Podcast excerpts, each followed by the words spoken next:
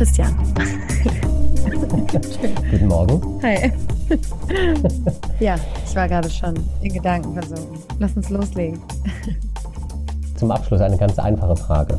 Wie würdest du denn Energieeffizienz definieren? Ganz einfach. Ähm, also grundsätzlich geht es ja immer darum, wie viel Energie ich in etwas reinstecken muss, um ein bestimmtes Ergebnis hm, zu bekommen. Eine bestimmte also Leistung. Eine bestimmte Leistung zu erhalten. Denn meistens will ich ja gar keine Energie, sondern ich will Leistung, also einen heißen Herd oder eine Lampe. Und mit der hat das, haben uns das auch Tatjana Ruhl und Christian Noll von der DENEF erklärt, also der Deutschen Unternehmensinitiative Energieeffizienz. Die haben nämlich als Beispiel gesagt, wenn man eine LED-Lampe hat, dann leuchtet die genauso schnell. Wenn man eine LED-Lampe hat, dann leuchtet die genauso hell äh, wie eine normale Glühlampe, verbraucht aber viel weniger Energie. Also die Energieeffizienz ist viel höher, weil ich brauche mhm. weniger Strom, um dieselbe Leistung zu bekommen. Genau, und eigentlich ist das ja der ideale Ansatz für uns in der Energiekrise. Nur Leider hört man das Wort Energieeffizienz, finde ich zumindest, in der öffentlichen Wahrnehmung, in der öffentlichen Debatte sehr selten. Ja, es heißt dann immer, wir müssen Energie sparen, was da ja dahinter steckt, sozusagen. Mhm. Ich spare ja automatisch Energie, indem ich mehr LED-Lampen einsetze. Aber das hat dann immer so den Eindruck von Verzicht und von, ich muss weniger machen. Das ist aber gar nicht unbedingt der Fall. Es gibt nämlich sehr, sehr viele Bereiche, in denen wir eben diese Effizienz vor allem steigern können und genau gucken können, kann ich nicht einfach weniger reinstecken und habe trotzdem dasselbe Ergebnis. Genau. Und auch Christian Noll und Tatjana Ruhl haben sich darüber gewundert, warum Energieeffizienz in Deutschland keine Lobby hat und haben deswegen eben 2010 die DENEF gegründet. Sie verstehen sich so ein bisschen als Stimme, Netzwerk und dann eben tatsächlich auch als Lobby der Energieeffizienz von Unternehmen. Die sind da genauso Mitglied wie zum Beispiel Startups und Konzerne, aber zum Beispiel auch Kommunen, die Rat suchen. Ja, und es kommt ja auch so langsam Schwung in die Sache. Es gibt jetzt aus dem EU-Parlament die Sanierungspflicht für Wohngebäude. Darüber hatten wir auch schon mal vor längerer Zeit im Gespräch mit Arnold Drewer gesprochen und geguckt, was da so möglich ist. Bei Tatjana Rohl und Christian Noll ging es jetzt aber vor allem darum, was Unternehmen tun können und bereits tun.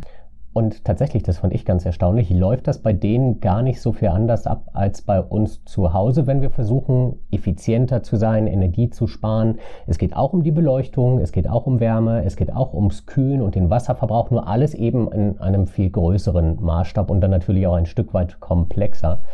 Ein Unternehmen muss man sich wie eine große WG vorstellen, in der man nicht einfach das Licht ausknipsen kann, wenn man die Halle verlässt, weil andere ja noch weiterarbeiten müssen. So hat uns das Tatjana Ruhl erklärt. Und es gibt auch noch eine andere Aussage, die dir vor allem sehr hängen geblieben ist. ja, also, dass man sich als das, Berliner. Ja. Genau, als, als Berliner, der diesen ganzen schmerzhaften Prozess vollständig miterleben musste. Ich bin ja erst gekommen, als der Flughafen fertig wurde. Also es geht um den Berliner Flughafen und äh, Tatjana Ruhl hat eben gesagt, man muss sich das so ein bisschen so vorstellen, als wenn jedes Unternehmen in Deutschland gerade seinen eigenen Berliner Flughafen bauen muss. Das wollen wir jetzt mal nicht so hoffen, was die, was die Dauer und die Streitigkeiten rund um dieses Projekt und die Kosten, das Chaos, das ja. Chaos angeht.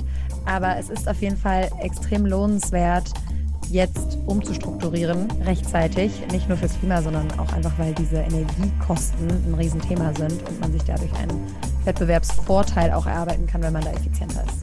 Die neue Folge Klimalabor. Los geht's dann würde ich sagen, hallo und herzlich willkommen Tatjana Ruhl und Christian Noll im Klimalabor. Vielen Dank, dass Sie sich Zeit für uns nehmen. Gerne. Aber gerne doch.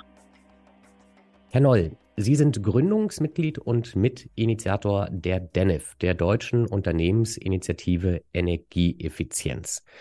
Erklären Sie mir doch bitte einmal, was genau ist eigentlich Energieeffizienz?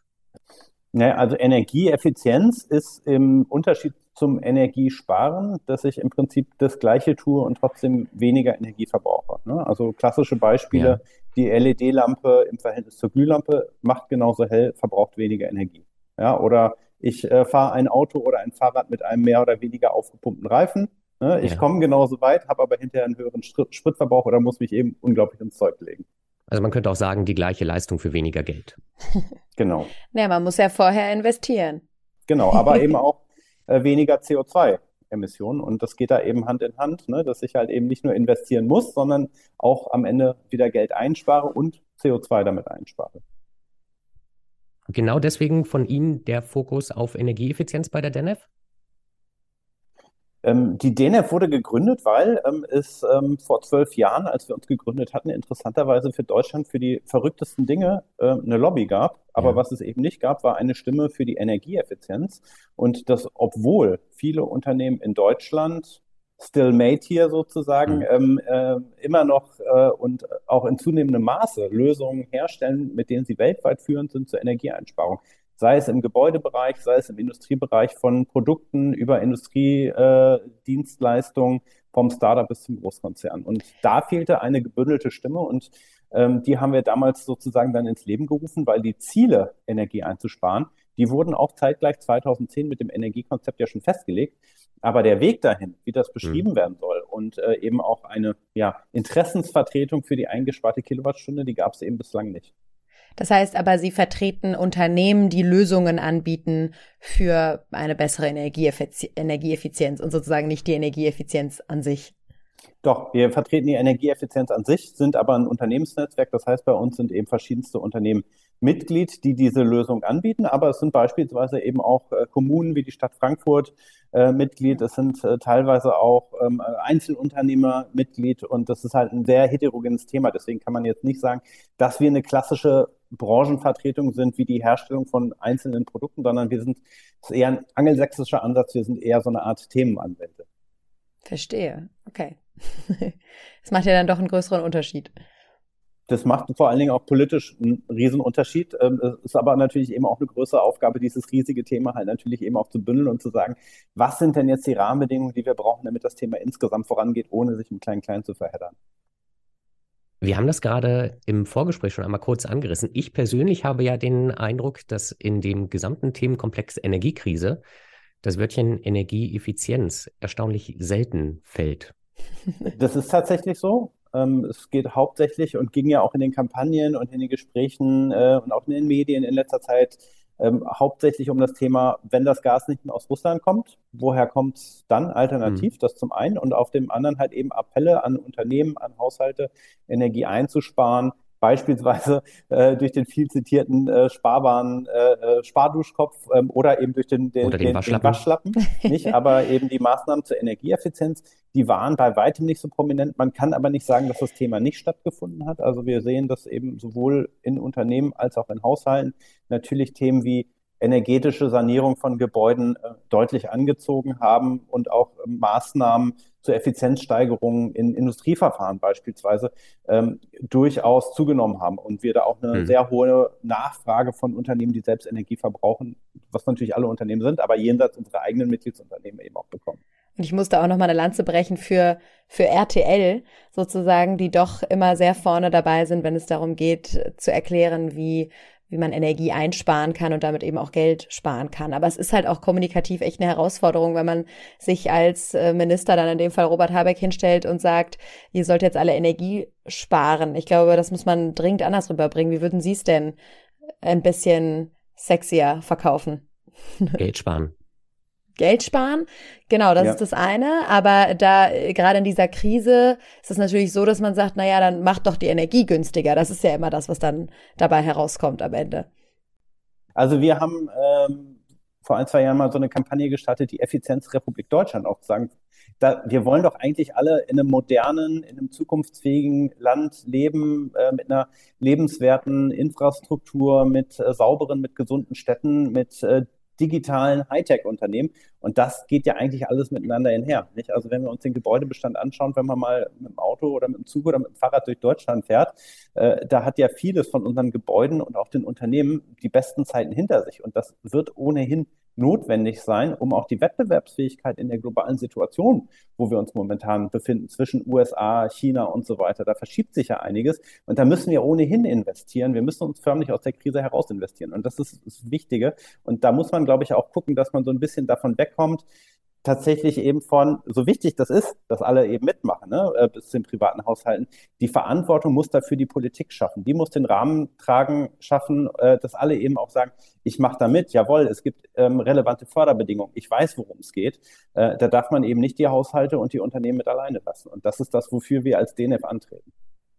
Was ich daran auch interessant fand, was Sie jetzt eben gerade so ein bisschen gesagt haben, was Sie ja auch in Ihrem Netzwerk verbinden, ist, dass wir ja offenbar da auch in Deutschland ein großes Potenzial haben, in dem Sinne, dass das für die Wirtschaft ein, ein, ein Vorteil sein könnte, wenn wir sagen, wir gucken da jetzt genau drauf, weil es viele deutsche Unternehmen gibt, die sich darauf konzentrieren. Wie groß ist denn da auch so sozusagen das Wertschöpfungspotenzial aus wirtschaftlicher Sicht? Ja, es ist ganz einfach so, ähm, dass ähm, Industrieunternehmen natürlich einen extremen Kostenpunkt haben bei äh, den Energiekosten. Also im Schnitt sind sie bei drei Prozent, aber ganz viele Unternehmen haben auch einen höheren Energiekostenanteil. Und für die ist es natürlich eklatant wichtig, für die Wettbewerbsfähigkeit in Energieeffizienz zu investieren. Ähm, Gott sei Dank sind das auch die Unternehmen, die meistens schon am besten darüber Bescheid wissen, was man da machen kann, weil diese Unternehmen seit äh, längerer Zeit sogenannte Energiemanagementsysteme betreiben. Das heißt, äh, sich sehr genau messen, welche ähm, Energieverbräuche sie haben und auch Strukturen aufgebaut haben, um eben Entscheidungen für Energieeffizienz zu treffen, um wirklich Investitionen auch anzustoßen. Und da haben wir jetzt tatsächlich in der Energiekrise gesehen, dass Unternehmen, die da schlechter aufgestellt sind, das heißt, die sich nicht regelmäßig anschauen, wo kann ich denn eigentlich Energie sparen, ähm, dass die hinterher gehinkt ja. sind und eklatant. Explodierende Kosten haben. Genau, ex explodierende Kosten hatten, ähm, im Zweifelsfall auch äh, in eine, eine Art Panikmodus verfallen sind und dann, obwohl es total sinnvoll gewesen wäre, sich aus der Krise raus zu investieren, ähm, dann eigentlich gar nichts mehr gemacht haben. Haben Sie denn mal ein Beispiel für uns? Wer hat es denn besonders schlecht gemacht? Fragen wir so. Ja, die Unternehmen wären bei mir nicht einzeln vorstellig. Ähm, es gibt dazu. Vielleicht, um, um mal ein konkretes Beispiel zu nennen, was vielleicht auch jeder äh, kennt. Ne? Also es gibt ja Unternehmen, das sind ja ganz unterschiedliche Dinge. Das sind ja jetzt eben nicht nur die großen produzierenden, energieintensiven Unternehmen, die Stahl oder Zement herstellen, sondern das fängt ja an irgendwie ein Kleinstunternehmen. Und äh, je kleiner die Unternehmen sind, desto schwieriger haben die das jetzt natürlich momentan durch die Energiepreissteigerung. Das sind aber eben auch Unternehmen, die sich vorher halt eben nicht so systematisch damit beschäftigt haben, was sie machen können. Und ich habe beispielsweise bei mir unten im Haus, mhm. da ist ein Kiosk und der stellt seinen Laden voll mit fünf, sechs, sieben, acht Getränke Kühlschränken. So, ne, weil die Menschen in Berlin, die haben halt gerne irgendwie fünf ja. Sorten Clubmate und was weiß ich, äh, die, die hippen IPA-Biere, die müssten alle da sein. Im Sommer fängt der tierisch an zu schwitzen natürlich, weil diese Kühlschränke ja. nach hinten raus, um kühlen zu können, natürlich Wärme abgeben. Was macht er? Stellt sich zusätzlich natürlich nochmal eine Klimaanlage in den Laden bei einer offenen Tür. So, dass der sich jetzt natürlich dann ähm, besonders ärgert über die Heizkostenrechnung, das ist ja ganz Kann klar. Kann den Kühlschrank auch aufmachen. Ja, dann am Ende ist aber das Interessante, dass dann noch mehr Wärme entsteht, ne, unterm Strich. So, weil das ja. ja. dann eben noch mehr Energie verbraucht. Aber das, da, da fängt da fängt's halt eben an und da muss man natürlich eben unterscheiden. Und ja. bei großen Unternehmen, klar, also gerade, wir kennen viele Beispiele von familiengeführten Unternehmen, äh, die eben sagen, das liegt uns am Herzen. Wir haben auch eine langfristigere Perspektive äh, als viele börsennotierte Unternehmen, die sagen, alles, was in das ich investiere, muss ich innerhalb von zwei oder drei Jahren rechnen. Ähm, gibt es viele gute Beispiele von Familienunternehmen, beispielsweise äh, ähm, ähm, die Metallumformung in Limburg, die auch mit dem Deutschen Umweltpreis ausgezeichnet worden ist, die gesagt haben, hey, wir gehen da halt ran und die das schon seit vielen Jahren machen und äh, wo es dann oft der Fall ist, wenn die die ersten Maßnahmen gemacht haben, dann auf einmal förmlich Blut lecken und sagen, ich bleibe da halt wirklich ran. Ich betrachte das auch als Sport für mich. In so einen Energieeffizienzrausch kommen. Ja, kann man, kann man, kann man, kann man fast so sagen. Und auch andere begeistern und mitreißen. Ne? Also da gibt es ganz tolle Beispiele. Umgekehrt äh, haben wir auch viel berichtet über eben kleinere Unternehmen, Porzellanfabriken oder Bierbrauer oder so, also kleinere, die dann immer gesagt haben, ja, hätten wir alles gerne gemacht, aber wir hatten nie die Überschüsse, um dann mal zu investieren, weil je nachdem die Investitionen schon groß sein können. Ich will ja jetzt auch keine, keine Ausrede sozusagen anbringen, aber wie groß würden Sie dieses Problem einschätzen, dass man da eben sagt, dass viele Unternehmen nachher kommen, naja, wir kriegen nicht die Investitionen dafür und mhm. wir haben nicht genug Rücklagen, um das dann zu machen. Und die, ja. viele von denen sind jetzt einfach, mussten die Produktion auch einstellen, sind jetzt im Zuge dieser Energiekrise dann eben auch einfach äh, pleite mhm. gegangen ja, zu arm zum Sparen. Ne? Das ist ja auch das, was viele genau. Kommunen sagen. Weshalb ja. man sich wundert, alle haben zu Hause irgendwie LED-Beleuchtung und äh, die Kommunen haben da irgendwie noch teilweise die, die ältesten Funzeln irgendwie an den Straßen stehen. Warum machen die das nicht? Ja? Ähm, ja. Es ist aber so, es gibt da ja durchaus professionelle Unterstützung, die man sich suchen kann. Das sind sogenannte Energiedienstleistungsangebote, wo dann jemand sagt in einem Unternehmen, hey, wenn es jetzt zum Beispiel um deinen Kälteprozess oder um deinen Wärmeprozess geht, ich investiere für dich in diese Anlage ähm, und ich verkaufe dir sozusagen nicht Gas oder einen Brennstoff, sondern ich verkaufe dir die Wärme und letztendlich dann über diesen Wärmepreis, den ich dann ja monatlich zahle, auch diese Anlagen halt eben, eben finanziert. Also es gibt da schon Mittel und Wege, das zu tun und natürlich eben auch ähm, öffentliche Fördermöglichkeiten. Das müssen Sie nochmal genauer erklären. Mhm. Es gibt Unternehmen, die sich da dazwischen schalten. Das müsste ich einmal noch kurz verstehen. Sie können sich das ähnlich äh, vorstellen wie mit den Handyverträgen wo ich das Handy mitgeliefert Aha. bekomme und dann zahle ich halt eben nicht 400, 500 Euro fürs Handy, sondern das ist auf meiner monatlichen Rate. Da gibt es genauso Unternehmen, das sind sogenannte äh, Kontraktoren, die halt sagen, ich liefere dir mit der Energie, die du hinterher nutzt, Wärme, Kälte, was auch immer, die Technik, die die erzeugt, mit und investiere für dich da rein. Ja, also das, das ist quasi okay. Teil meiner monatlichen Rechnung, ist diese Investition, die ich dann darüber abbezahle. Okay, das hatte ich tatsächlich noch nie gehört. Und jetzt können wir natürlich mal klären, worum es da eigentlich genau geht. Genau, vielleicht kann die Frau Ruhl uns ja mal erklären, welche, wenn Sie von Mittel und Wegen sprechen, welche es konkret gibt. Weil Sie haben jetzt die Kühlschränke und die Klimaanlagen in einem Berliner Späti genannt. Aber wir reden ja hier auch von der großen Industrie. Und ich habe mich dann tatsächlich gefragt, zählt eigentlich Licht ausknipsen als Effizienzmaßnahme zum Beispiel? Oder tatsächlich kann man in so großen Betrieben Wasser sparen? Oder geht es dann tatsächlich darum, irgendwie den riesengroßen Gasverbrauch für, für die Heizkosten oder so zu reduzieren? Ja, tatsächlich ist es in den Industrieunternehmen gar nicht so anders als in den Haushalten. Also die haben zum Schluss auch ähm, Stromanwendungen wie Licht beispielsweise. Das ist jetzt vielleicht nicht der größte Posten, aber die haben eben, äh, es gibt Motoren, es gibt Pumpen und so weiter und so fort. Es gibt Wärmeanwendungen, es gibt Kühlanwendungen. Also ähm, die haben im Prinzip auch sehr große Kühlschränke, sehr große Heizung, sehr große Waschmaschinen, sehr große Trockner ähm, und in sehr großen Föhn häufig dastehen, wenn man zum Beispiel mal an die Papierindustrie denkt. Und ähm, ja, also es funktioniert zum Schluss ganz ähnlich, nur dass die Anlagen natürlich anders aussehen. Aber wenn man durch seinen Haushalt läuft, dann findet man eben ganz viele ähnliche Dinge. Das heißt, auch in der Industrie ist es ein Riesenthema. Habe ich das Licht nur an der Stelle brennen, wo tatsächlich Leute gerade arbeiten? Und äh, in der Industrie, weil da natürlich eine ganze Menge Leute beschäftigt sind, muss man sich vorstellen, wie eine ganz große WG, kann ich natürlich nicht einfach ähm, sagen, ja, sobald ihr die Halle verlasst, dann macht einfach mal das Licht aus. Das äh, geht mit Sicherheit schief. Ne? Je mehr Leute beteiligt sind, umso stärker muss man sowas automatisieren. Da gibt es mittlerweile ganz ausgeklügelte Systeme. Wie groß ist denn das Potenzial, wenn man jetzt tatsächlich einfach beim Licht ausknipsen bleibt? Das wird ja den Industriestandort Deutschland wahrscheinlich eher nicht retten. Nee, das wird den äh, Industriestandort nicht retten. Ähm, das Potenzial jetzt für äh, Licht im Speziellen, das äh, müsste ich Ihnen nachschauen, aber man kann ähm, über die verschiedenen Technologien sagen, dass man insgesamt immer 20 Prozent gehen eigentlich immer. Ne? Ähm, egal, wo ich jetzt reinschaue, ob ins Licht oder in die Motoren oder auch in die Wärmeanwendung. Hm. Wenn ich dann mit moderner Technik rangehe, dann kann ich jeweils 20 Prozent einsparen. Aber um nochmal ein Beispiel zu geben zu dem Licht, wie viel das einsparen kann. Wir hatten ja jetzt gerade die Debatte über die Verlängerung der Laufzeiten für die Atomkraftwerke. Und das bringt genauso viel an Elektrizität, wie ich einsparen könnte, wenn ich in der Industrie alleine die Beleuchtung auf effiziente Leuchtmittel umstellen würde. Von der gesamten deutschen Industrie. Genau. Also okay. LED-Leuchtmittel im Endeffekt. LED-Leuchtmittel, aber beispielsweise eben auch, Sie sagt mir eben Licht anschalten, Licht ausschalten. Mhm. Äh, ein Teil ist natürlich eben auch Lichtsteuerung, genau, Bewegungsmeldungen, tagesgeführte Steuerung, bedarfsgeführte Steuerung. Das sind Themen, wo man natürlich dann auch nochmal sozusagen den Faktor Mensch, den ich zum Energiesparen anhalten müsste, auch nochmal unterstützen kann. Was ich mich da immer frage, weil Licht da auch so ein gutes Beispiel ist, weil es ja im Endeffekt auch darum geht, physisch eine Birne, ein Leuchtmittel auszutauschen.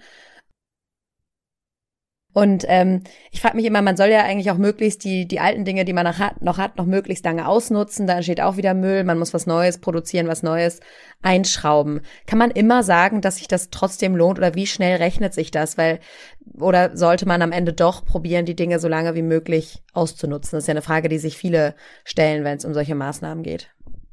Also es kommt drauf an wie immer, was ich im Bestand halt vorfinde. Ne? Ähm, eine Glühlampe gegen eine LED auszutauschen, lohnt sich sehr schnell, auch energetisch, dann natürlich auch aus einer, aus einer Ressourcensicht, also das CO2, was dadurch eingespart wird, lohnt sich das sehr schnell. Wenn ich jetzt aber natürlich eben mein Gebäude erst vor fünf Jahren gebaut habe, lohnt sich das natürlich nicht so schnell, das energetisch zu sanieren. Ähm, aber wir haben es halt eben tatsächlich sowohl in den Haushalten, äh, bei alten Heizkesseln, als auch in der Industrie ähm, bei Industrieanlagen mit äh, der guten deutschen Wertarbeit äh, zu tun, die halt über Jahrzehnte lief und wo sich dann eben oft Maßnahmen halt eben auch sehr schnell rechnen können.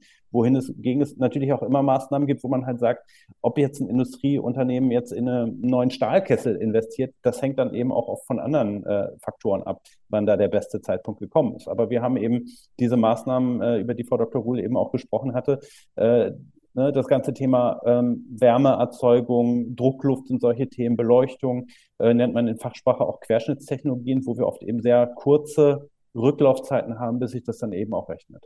Das heißt, Sie rechnen da immer gleich mit rein, dass eben neue Ressourcen gebraucht werden und ja, dass neu hergestellt werden muss, die neuen Leuchtmittel oder die neuen Methoden. Ich bleibe jetzt einmal bei dem Beispiel. Ja, also diese vollständige Umweltbilanzierung, das ist nochmal was für Feinschmeckerinnen und Feinschmecker, glaube ich. Also tatsächlich Sind wir hier sagen, natürlich. ja, aber ja, genau. Aber was ist denn, was ist denn jetzt Mehrwert? Irgendwie die Einsparung von, ich sag jetzt mal, einer, einer seltenen Erde, von, von Energie und so weiter und so fort, kann man immer nicht so genau aufrechnen. Ne? Aber bei den Hausgeräten beispielsweise macht die Stiftung Warentest das ja auch immer regelmäßig, wo dann ja auch die Frage ist, lohnt sich Reparieren äh, im Verhältnis zu Reparaturkosten und so weiter, muss man sich genau anschauen. Aber die Faustregel ist halt, je älter eine Anlage ist, desto mehr äh, lohnt sich das natürlich eben auch. Und dann gibt es halt eben Bereiche, da gab es in den letzten Jahren halt sehr große Technologiesprünge. Ne? Das ist beispielsweise eben durch das Thema LED gegeben. Und da lohnt sich das dann eben auch schon, auch wenn die Glühlampe halt ähm, erst vor einer Woche gekauft wurde, die durch eine LED zu ersetzen. Ne? Aber eben auch, weil ich einen sehr, sehr starken Sprung halt eben habe. Im besten Fall wird ja die alte dann auch irgendwie richtig entsorgt und weiterverwendet, also recycelt in irgendeinem Sinne. Wie groß ist denn der Einfluss von Lieferketten in der gesamten Thematik, Frau Ruhl? Weil wenn man die, die Lampen kann man ja selbst kontrollieren und die Kühlschränke, die Sie erwähnt haben. Aber die allermeisten Unternehmen haben ja Zulieferer und auch da geht ja wahnsinnig viel Energie verloren. Können Sie einmal für uns da aufschlüsseln, wie groß, wie viel man da verändern kann? Das ist ein Riesending. Also das kann man ja zusammenfassen unter diesem Begriff Product Carbon Footprint, also der Frage, welchen CO2-Fußabdruck haben zum Schluss meine Produkte. Ähm, da teilt man in drei Kategorien ein. In CO2, das aus den eigenen Prozessen kommt, ist natürlich äh, bei einem Stahlunternehmen eklatanter als bei beispielsweise ähm, dem Späti. Dem Späti, genau. Ja. Ähm, dann hat man den Energieverbrauch ähm, im Unternehmen, also den eigenen Energieeinsatz. Und dann gibt's die Lieferkette. Und das ist der fetteste Brocken von allen. Hm. Und da war auch das, wo man am schwersten rankommt tatsächlich. Wenn Sie sagen, der fetteste Brocken von allen, von welchen Verhältnissen reden wir da? 80 Prozent, 90 Prozent teilweise. Okay. Und das selbst in ähm, der Chemieindustrie die ja eigentlich eine Grundstoffindustrie sind, wo man sagen würde, die fangen ja eigentlich irgendwo ganz weit am Anfang dieser Lieferkette an. Selbst die haben enorme ähm, CO2 ähm, äh, Teile aus ihrer Lieferkette. Das heißt, diese Lieferkette in den Griff zu bekommen, um zum Schluss wirklich zu einem klimaneutralen Produkt zu kommen, ist unglaublich wichtig, aber eben auch unglaublich kompliziert. Wie, also wo fängt man denn dann an? Angenommen, ich bin jetzt ein Unternehmen, ich habe von der DENEF erfahren und möchte was tun. Was mache ich denn als erstes? Ja, als erstes macht man sich am besten einen Plan. also, ähm, so wie bei allen größeren Projekten ist es natürlich wichtig, dass man einen Überblick hat, bevor man ja. losgeht. Also man braucht äh, im besten Fall ein sogenanntes Transformationskonzept. Also das Unternehmen ähm, als Strategiepapier, wie werde ich denn eigentlich klimaneutral? Welche also brauche ich erstmal Mitarbeiter, die sich aber mit der Thematik beschäftigen. Die kann ich aber tatsächlich auch, ähm, das sind Dienstleistungen, die ich einkaufen okay, kann. Okay, gut. ähm, also das funktioniert tatsächlich nicht so gut, wenn man das ganz alleine macht. Natürlich muss man die Mitarbeiter im Unternehmen einbeziehen, aber tatsächlich ähm, sind das klassische Angebote von Energieberaterinnen und Beratern und auch den Kontraktoren, äh, die Herr Noll schon genannt hat.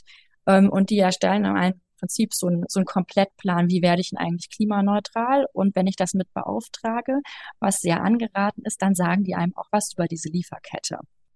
Was auch gefördert wird übrigens. Finanziell gefördert. Genau, da gibt's ähm, relativ äh, hohe Förderungen, 80 Prozent ähm, für Unternehmen dazu. Das heißt, äh, den Plan, den kriegt man eigentlich vom Staat fast geschenkt. Ähm, und dann braucht man natürlich im nächsten Schritt die Überlegung, wie komme ich denn da eigentlich hin? Ne, weil jetzt habe ich da im Zweifelsfall eine Vielzahl an Maßnahmen, die ich durchführen kann. Manchmal muss ich investieren, manchmal muss ich bei mir einen Prozess umstellen, rein organisatorisch. Ähm, das ist natürlich was, das ist ein, ist ein Riesenprojekt. Also man muss sich das vorstellen, als ob da jetzt jedes ähm, Unternehmen in Deutschland eigentlich gerade seinen eigenen Berliner Flughafen bauen muss. Oh ähm, und deswegen, ja. Das klingt wenig ermutigend. Ja, allerdings ist es so, ähm, dass man sowas natürlich steuern kann und dafür braucht man äh, Leute und äh, Strukturen, die das eben im Griff haben. Ja, wir hatten das schon mal beim Bereich Lieferketten in einem, in einer anderen Folge, als es um die Kontrolle oder die Erfassung von CO2-Emissionen in Unternehmen geht. Man, man kann ja seine Lieferanten jetzt tatsächlich, ich will nicht sagen, dass man von denen abhängig ist, aber es, man, kann sich ja auch nicht alles von allen liefern lassen. Nicht alle Lieferanten liefern ja alle Grundstoffe, die ich eventuell für meine Produktion brauche. Ja, tatsächlich ist es so, dass da ähm, durch den Markt selbst aber unglaublich Bewegung reingekommen ist, weil gerade die großen Unternehmen ähm, die sich schon aussuchen können, von wem sie einkaufen und von wem nicht und die natürlich auch das Angebot dieser Unternehmen beeinflussen können, gesagt haben, ja, wenn du mir das nicht klimaneutral liefern kannst, dann suche ich mir halt jemand anderen. Und äh, die müssen das im Zweifelsfall nachweisen. Und äh, deswegen haben sich auch ganz viele, gerade auch äh, mittelgroße oder kleinere Unternehmen, die eben in solchen Zuliefererketten hängen, sehr konsequent auf den Weg gemacht, diese Produkte mhm. klimaneutral anbieten zu können. Jetzt haben Sie ja immer wieder gesagt, dass es dafür Dienstleister gibt, dass es dafür andere Unternehmen gibt, die sich dazwischen schalten, die da mithelfen. Das war tatsächlich auch die Frage, die ich am Anfang meinte. Wie viel Potenzial steckt in diesem Wirtschaftszweig als einer, der, der ja, das sind ja dann auch Unternehmen, die davon profitieren, die Wertschöpfung mhm. kreieren können. Ähm, ist das ein großer Wirtschaftszweig, den man, wo man auch in Deutschland sagt, das ist eine, eine Zukunftstechnologie, die wir fördern sollten, mit der wir auch äh, weltweit eben nochmal nach vorne ja, kommen absolut. können. Ähm, wir haben das mal hochgerechnet, das wurde inzwischen aber auch von Studien des Umweltbundesamts bestätigt. Wir haben in etwa 600.000 Beschäftigte in Deutschland, die im Bereich Energieeffizienz beschäftigt sind. Ein sehr großer Teil davon äh, im Bereich Gebäude, ne, weil Gebäudesanierung, wenn Sie an die ganzen Handwerkerinnen, Handwerker, Ingenieure denken, ist halt eben auch sehr arbeitsintensiv. Äh, und wenn man das mal vergleicht, 600.000 Beschäftigte, so, das sind so viele Menschen, wie in der Spitze in Deutschland mal in der Steinkohleindustrie überhaupt gearbeitet haben. Ne? Oder wenn wir das an der Produktionsstatistik ähm, mal ausmachen, sind das von allen Gütern, die in Deutschland produziert werden, 1,5 Prozent. Also das heißt, es wird eben noch sehr viel davon in Deutschland, in Europa sowohl produziert als dann natürlich eben auch umgesetzt. Und damit ist das bereits jetzt wirklich ein äh, enormer Wirtschaftsfaktor und wird es dann eben auch hoffentlich bleiben äh, und weiter wachsen. Äh, denn wir haben hier ja tatsächlich den Vorteil, dass diese Dinge noch in Deutschland produziert werden, äh, wo wir eben ein sehr hohes Know-how eben auch haben, diese Dinge zu entwickeln und umzusetzen ähm, und auch tatsächlich auch global noch einen Wettbewerbsvorteil gegenüber äh, China, gegenüber den USA. Das heißt, da stecken viele Arbeitsplätze drin, da steckt viel Geld drin. Warum, wie erklären Sie sich das, dass die Aufmerksamkeit nicht so richtig da ist? Es ist eben eine sehr vielfältige Branche. Ne? Da ist eben alles Mögliche drin. Also wenn Sie an äh, äh große Unternehmen wie Siemens denken, die bieten unter anderem auch äh, Produkte, Maßnahmen, Technologien zur Einsparung von, Te von Energieeffizienz an, aber nicht nur. Ne? Die haben natürlich ihre übergeordneten industriepolitischen Themen.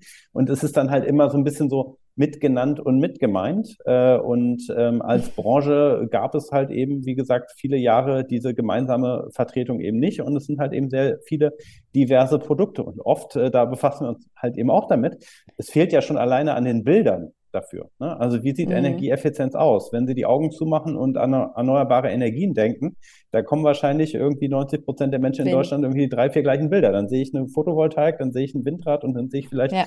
ein grünes Feld, auf dem Biomasse angebaut wird und vielleicht noch ein Gezeitenkraftwerk. Beim Thema Energieeffizienz ist es eben so, wir verbrauchen in allen Lebens- und Wirtschaftsbereichen Energie. Überall dort können wir das effizienter machen und überall dort kommen Effizienztechnologien zum Tragen, sind aber oft unsichtbar. Ne? Also das ist halt irgendwas, was in einem Heizungskeller, in einer Industrieanlage mit verbaut ist. Der Kühlschrank sieht genauso aus, auf den ersten Blick zumindest, äh, ob er mehr oder weniger energieeffizient ist, macht auch das Gleiche. Und das ist auch gut, ne? weil die Effizienzsteigerung da auch sein, das ist ja ein Vorteil. Ja. Äh, aber es ist halt in der, macht es halt in der politischen Kommunikation unglaublich schwierig. Jetzt haben Sie aber auch noch mal zwei. Das war der erste Teil unseres Gesprächs mit Tatjana Ruhl und Christian Noll von der DENEF. Nächste Woche folgt der zweite. Dann geht es darum, wie Deutschland eigentlich so im internationalen Vergleich dasteht bei der Energieeffizienz. Und gelinde gesagt gibt es Verbesserungsbedarf. Und wir haben auch über die politischen Rahmenbedingungen in Deutschland gesprochen. Stichwort Energieeffizienzgesetz der Bundesregierung. Und dann natürlich auch über die Frage, wie viel Emissionen wir am Ende einsparen können, wenn wir eine wundervoll effiziente Industrie haben, weil wir sind ja hier im Klimalabor. Bevor du jetzt die nächste Folge antiest, kann ich noch einmal sagen, man darf sich nicht von diesen Begriffen wie Rahmenbedingungen und Energieeffizienzgesetz abschrecken lassen. Es geht am Ende um den Wirtschaftsstandort Deutschland und diese Folge ist wirklich sehr, sehr spannend. Die nächste Folge in der kommenden Woche. Bis dahin.